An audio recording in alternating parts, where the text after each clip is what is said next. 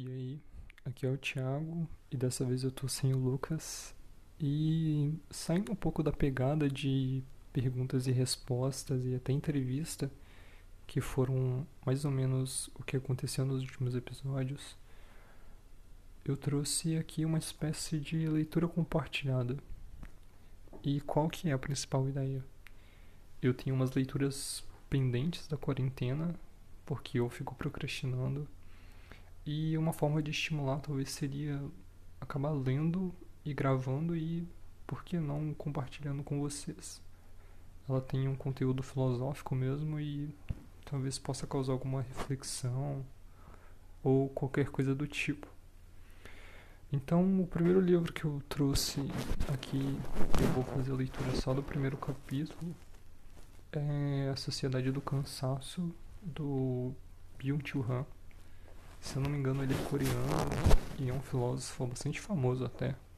Pelo menos até onde eu me lembro, ele ganhou as mídias aí nos últimos três anos. Então, vamos lá. Primeiro capítulo: A violência neuronal. Cada época possui suas enfermidades fundamentais.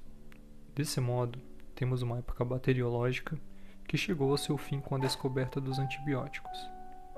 Apesar do medo imenso que temos hoje de uma pandemia gripal, não vivemos numa época viral. Graças à técnica imunológica, já deixamos para trás essa época. Visto a partir da perspectiva patológica, o começo do século XXI não é definido como bacteriológico nem viral, mas neuronal. Doenças neuronais como a depressão, transtorno de déficit de atenção com síndrome de hiperatividade, transtorno de personalidade limítrofe ou a síndrome de burnout determinam a paisagem patológica do começo do século XXI.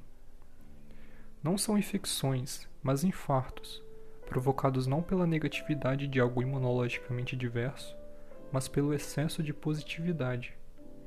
Assim, eles escapam a qualquer técnica imunológica, que tem a função de afastar a negatividade daquilo que é estranho.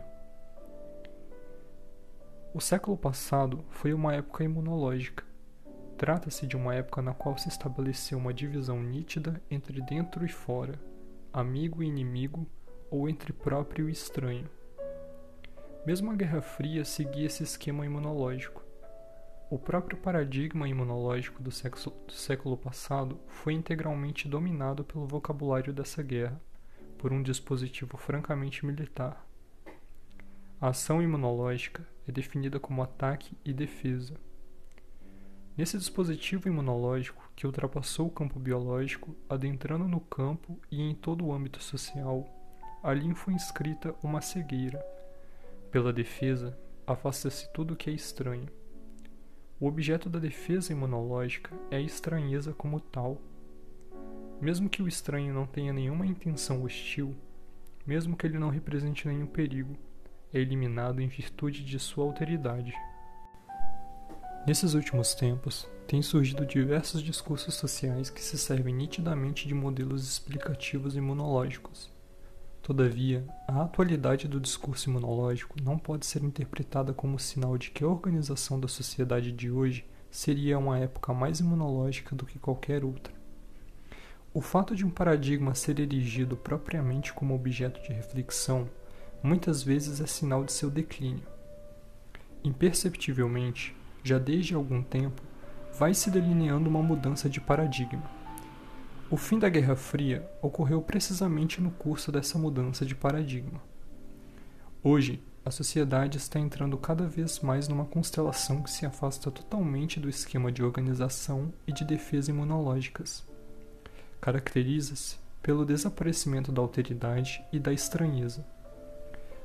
A alteridade é a categoria fundamental da imunologia.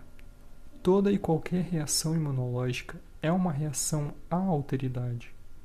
Mas hoje em dia, em lugar da alteridade, entra em cena a diferença, que não provoca nenhuma reação imunológica. A diferença pós-imunológica, sim, a diferença pós-moderna já não faz adoecer. Em nível imunológico, ela é o mesmo. Falta a diferença, de certo modo, o aguilhão da estranheza, que provocaria uma violenta reação imunológica. Também a estranheza se neutraliza numa fórmula de consumo. O estranho cede lugar ao exótico. O turista viaja para visitá-lo. O turista ou consumidor já não é mais um sujeito imunológico. Dessa forma também, Roberto Esposito coloca uma falsa hipótese na base de sua teoria da imunitas, ao afirmar, abre aspas, em qualquer dia do ano podemos ler o relato nos jornais talvez até na mesma página, a respeito de diversos acontecimentos. O que tem em comum entre esses fenômenos como a luta contra o surto de uma nova epidemia, a resistência contra um pedido de extradição de um chefe de Estado estrangeiro, acusado de violação dos direitos humanos, o reforço das barreiras contra a imigração ilegal e as estratégias para neutralizar o ataque dos vírus de computador mais recentes? Nada, na medida em que os interpretamos dentro de seus respectivos âmbitos separados entre si como a medicina, o direito, a política social e a tecnologia da informática. Mas isso se modifica quando nos referimos a uma categoria interpretativa, cuja especificidade mais própria consiste na capacidade de cruzar transversalmente aquelas línguas particulares, referindo-nos a um e ao mesmo horizonte de sentido. Como fica evidente já a partir do título desse volume, proponho essa categoria como sendo a categoria da imunização. Os acontecimentos descritos acima, independente de sua desigualdade lexical, podem ser todos reduzidos a uma reação de proteção contra um risco. Fecha aspas. Nenhum dos acontecimentos mencionados por Exposito aponta para o fato de que nos encontramos em meio a uma época imunológica. Também o assim chamado imigrante hoje em dia já não é mais imunologicamente um outro. Não um estrangeiro em sentido enfático, o que representaria um perigo real ou alguém que nos causasse medo. Imigrantes são vistos mais como um peso do que como uma ameaça. Também o problema do vírus de computador já não tem mais tanto impacto social. Não é por acaso que então que sua análise imunológica Exposito não se volta para problemas da atualidade, mas exclusivamente a objetos do passado. O paradigma imunológico não se coaduna com o processo de globalização. A alteridade, que provocaria uma imunorreação, atuaria contrapondo-se ao processo de suspensão de barreiras. O mundo organizado imunologicamente possui uma topologia específica. É marcado por barreiras, passagens e soleiras, por cercas, trincheiras e muros. Essas impedem o processo de troca e intercâmbio. A promiscuidade geral que hoje em dia toma conta de todos os âmbitos da vida e a falta da alteridade imunologicamente ativa condicionam-se mutuamente. Também a hibridiza hibridização, que domina não apenas o atual discurso teorético-cultural, mas também o sentimento que se tem hoje em dia da vida é diametralmente contrária precisamente à imunização. A hiperestesia imunológica não admite qualquer hibridização. A dialética da negatividade é o traço fundamental da imunidade. O imunologicamente outro é o negativo, que penetra no próprio e procura negá-lo. Nessa negatividade do outro, o próprio sucumbe quando não consegue de seu lado negar aquele. A autoafirmação imunológica do próprio, portanto, se realiza como negação da negação. O próprio afirma-se no outro, negando a negatividade do outro. Também a profilaxia imunológica, portanto, a vacinação, segue a dialética da negatividade. Introduz-se no próprio apenas fragmentos do outro para provocar a imunorreação. Nesse caso, a negação da negação ocorre sem perigo de vida, visto que a defesa imunológica não é confrontada com o outro, ele mesmo. Deliberadamente, faz-se um pouco de autoviolência para proteger-se de uma violência ainda maior, que seria mortal. O desaparecimento da alteridade significa que vivemos numa época pobre de negatividades. É bem verdade que os adoecimentos neuronais do século XXI seguem, por seu turno, sua dialética, Não a dialética da negatividade, mas a da positividade. São estados patológicos devidos a um exagero de positividade. A violência não provém apenas da negatividade, mas também da positividade, não apenas do outro ou do estranho, mas também do igual. Baudrillard aponta claramente para essa violência da positividade quando escreve sobre o igual. Abre aspas. Quem vive do igual também perece do igual. Fecha aspas. Baudrillard fala igualmente da obesidade de todos os sistemas atuais, do sistema de informação, do sistema de comunicação e do sistema de produção. Não existe imunorreação à gordura mas Baudrillard expõe o totalitarismo do igual a partir da perspectiva imunológica.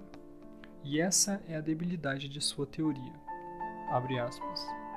Não é por acaso que se fala tanto de imunidade, anticorpos, de inseminação e aborto. Em tempo de carestia, a preocupação está voltada para a absorção e assimilação. Em épocas de superabundância, o problema volta-se mais para a rejeição e expulsão. A comunicação generalizada e a superinformação ameaçam todas as forças humanas de defesa. Fecha aspas. Num sistema onde domina o igual, só se pode falar de força de defesa em sentido figurado. A defesa imunológica volta-se sempre contra o outro ou o estranho em sentido enfático. O igual não leva à formação de anticorpos. Num sistema dominado pelo igual, não faz sentido fortalecer os mecanismos de defesa temos de distinguir entre rejeição imunológica e não imunológica. Essa se aplica a um excesso de igual, um exagero de positividade. Ali não há participação de nenhuma negatividade. Ela tampouco é uma exclusão, que pressupõe um espaço interno imunológico. A rejeição imunológica se dá, ao contrário, independentemente, pois é uma reação à negatividade do outro. O sujeito imunológico rejeita o outro com sua interioridade, o exclui, mesmo que exista em quantidade mínima. A violência da positividade que resulta da superprodução, superdesempenho ou supercomunicação já não é mais viral. A imunologia não assegura mais nenhum acesso a ela. A rejeição frente ao excesso de positividade não apresenta nenhuma defesa imunológica mas uma abreação neuronal digestiva, uma rejeição. Tampouco o esgotamento, a exaustão e o sufocamento frente à demasia são reações imunológicas. Todas essas são manifestações de uma violência neuronal, que não é viral, uma vez que não podem ser reduzidas à negatividade imunológica. Assim, a teoria da violência de Baudrillard está perpassada de refutações argumentativas, porque busca descrever imunologicamente a violência da positividade ou do igual, do qual não participa nenhuma alteridade. Assim ele escreve, abre aspas, é uma violência viral, aquela da rede e do virtual, uma violência da aniquilação suave, uma violência genética e de comunicação, uma violência do consenso.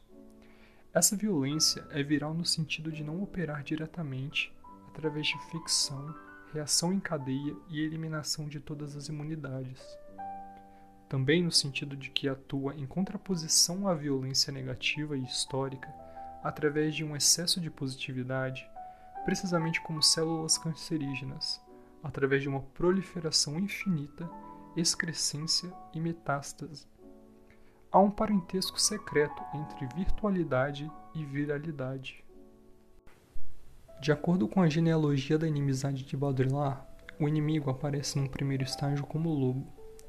Ele é um inimigo exterior que ataca e contra o qual nos defendemos, construindo fortificações e muros. No próximo estágio, o inimigo toma a forma de um rato.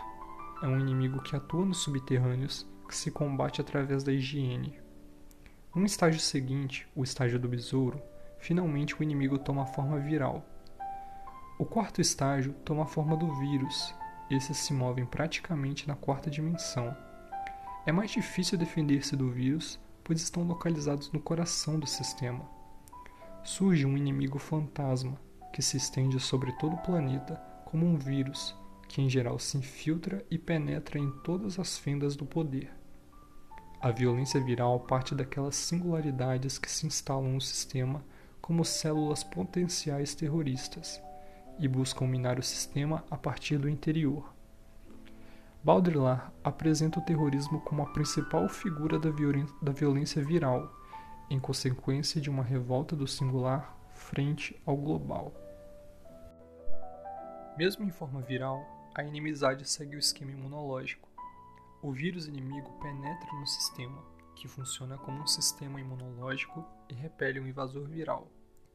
Todavia, a genealogia da inimizade não coincide com a genealogia da violência. A violência da positividade não pressupõe nenhuma inimizade. Desenvolve-se precisamente numa sociedade permissiva e pacificada. Por isso, ela é mais invisível que uma violência viral. Habita o espaço livre de negatividade do igual, onde não se dá nenhuma polarização entre inimigo e amigo, interior e exterior ou entre próprio e estranho. A positivação do mundo faz surgir novas formas de violência. Essas não partem do outro imunológico.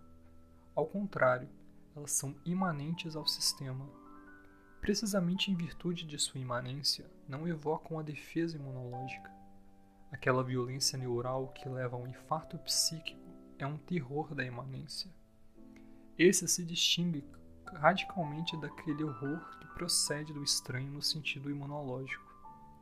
A medusa é quiçá o outro imunológico em sua forma extrema. Constitui uma alteridade radical que nem sequer se pode olhar sem sucumbir. Assim, a violência neuronal, ao contrário, escapa toda a ótica imunológica, pois não tem negatividade. A violência da positividade não é privativa, mas saturante, não excludente, mas exaustiva. Por isso, é inacessível a uma percepção direta. A violência viral, que continua seguindo o esquema imunológico de interior e exterior ou de próprio e outro, e pressupõe uma singularidade ou alteridade hostil ao sistema, não está mais em condições de descrever enfermidades neuronais como depressão, TDAH ou SB. A violência neuronal não parte mais de uma negativa estranha ao sistema. É antes uma violência sistêmica, isto é, uma violência imanente ao sistema. Tanto a depressão contra o TDAH ou SB apontam para um excesso de positividade. A SB é uma queima do eu por superaquecimento devido a um excesso do igual. O hiper da hiperatividade não é uma categoria monológica, representa apenas uma massificação do positivo.